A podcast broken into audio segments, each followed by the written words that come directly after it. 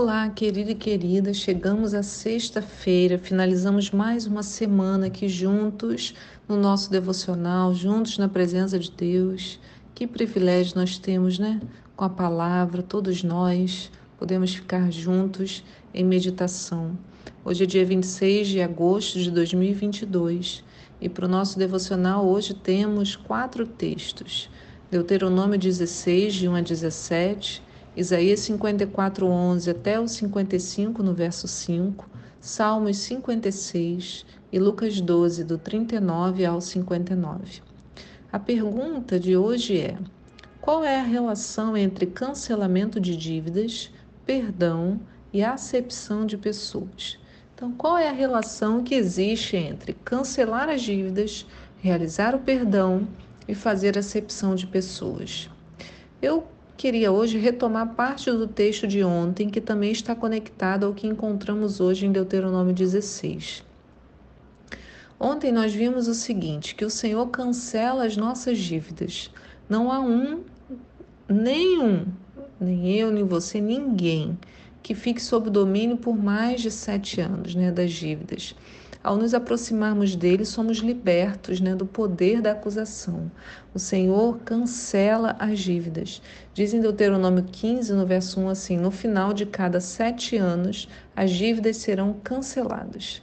E olha como que Deus orienta a esse respeito. Lá em Deuteronômio 15, ainda no verso 7, diz assim: Quando houver um pobre em teu meio, ainda que seja um só dos teus irmãos, Peraí, deixa eu voltar aqui que eu me perdi. Quando houver um pobre em teu meio, ainda que seja um só dos teus irmãos, numa de tuas cidades, na terra que o Senhor teu Deus está te doando, não endurecerás o teu coração, tampouco fecharás a mão para com este teu irmão pobre.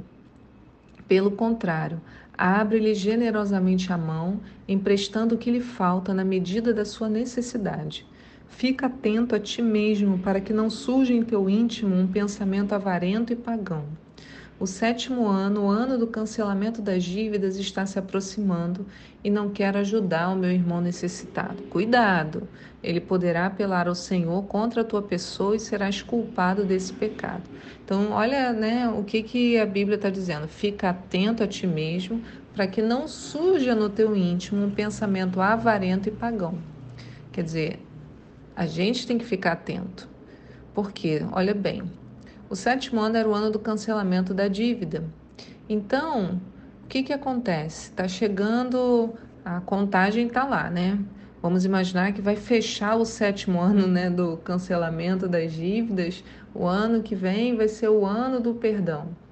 Aí eu não vou emprestar nada para ninguém porque Senão, no ano que vem todo mundo é perdoado, eu vou ficar no prejuízo. Pelo menos tem que ter sete anos, né, para curtir, aguardar você me pagar, né? Interessante notar que esse mesmo princípio do perdão das dívidas aparece nas palavras de Jesus.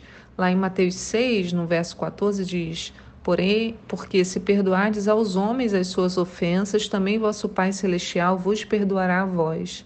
Se, porém, não perdoardes aos homens as suas ofensas, também vosso Pai vos não perdoará as vossas ofensas.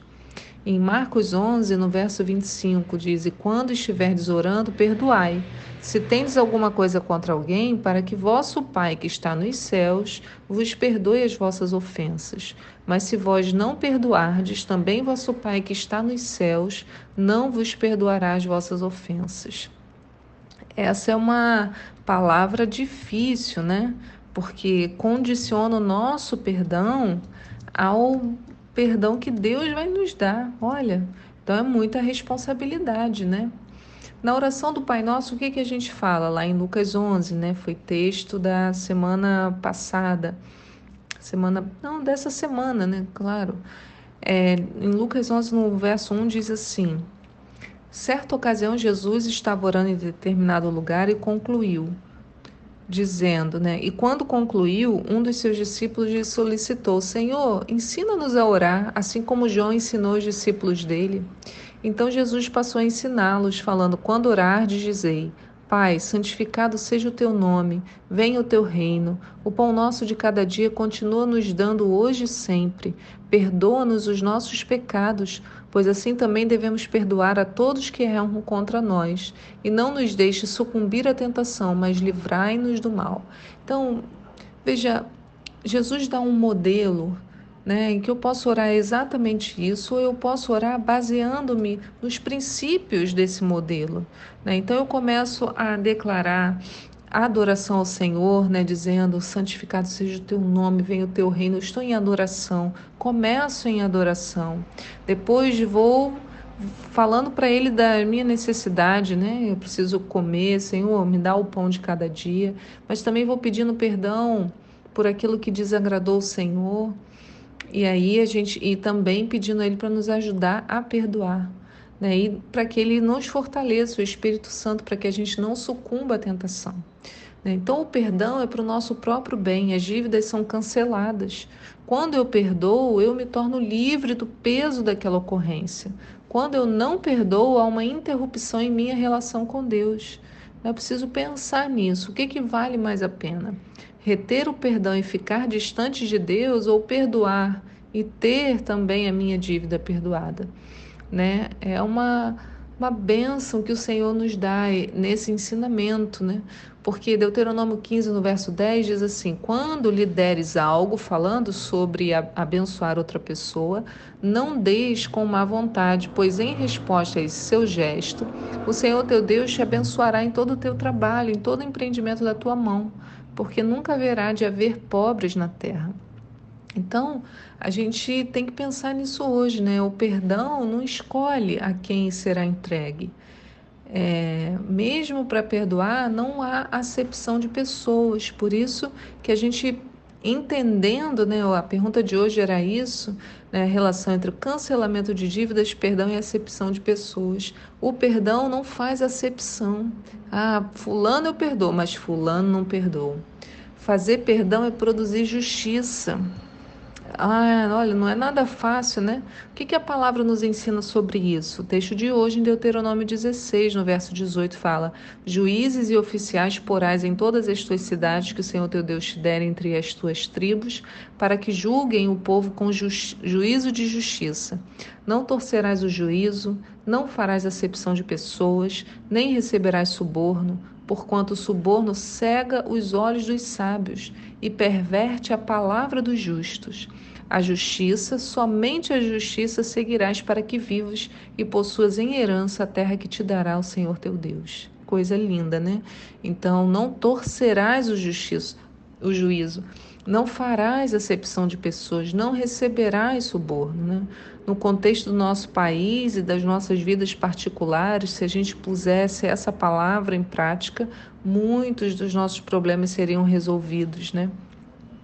Quando a gente vê que o Senhor, ele nos ajuda a agir com justiça, ele nos orienta. E ele fala: justiça, somente a justiça seguirás. Não é fácil, mas se ele diz para fazer é porque certamente é possível. Né? Então a gente precisa tentar para a parte que fala: ó, não farás acepção de pessoas, nem receberás suborno, porquanto o suborno cega os olhos dos sábios. Né? Então a gente precisa cuidar do nosso coração todos os dias para não sermos aliciados pelas práticas enganosas desse mundo, né?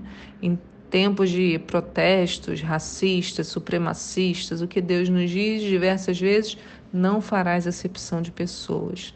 Então, como perdoar, né? Como exercer a justiça, como ter saúde mental, emocional, como ter equilíbrio? Queridos, olha, não há resposta fácil para nenhum desses desafios.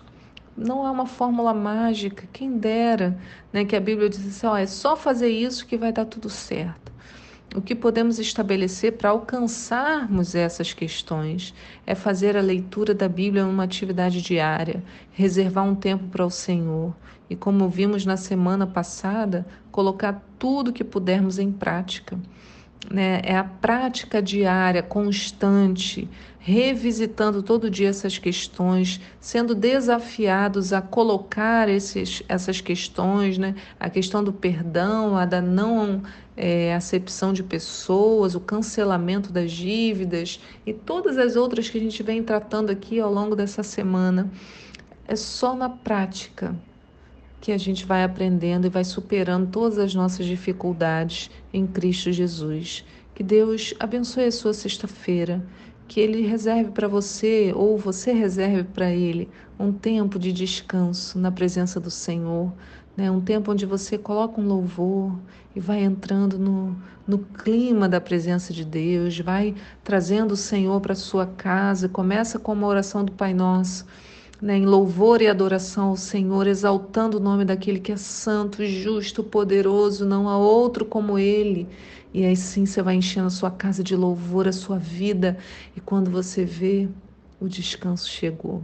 Que Deus te sustente. E eu te espero aqui para um próximo devocional. Tchau.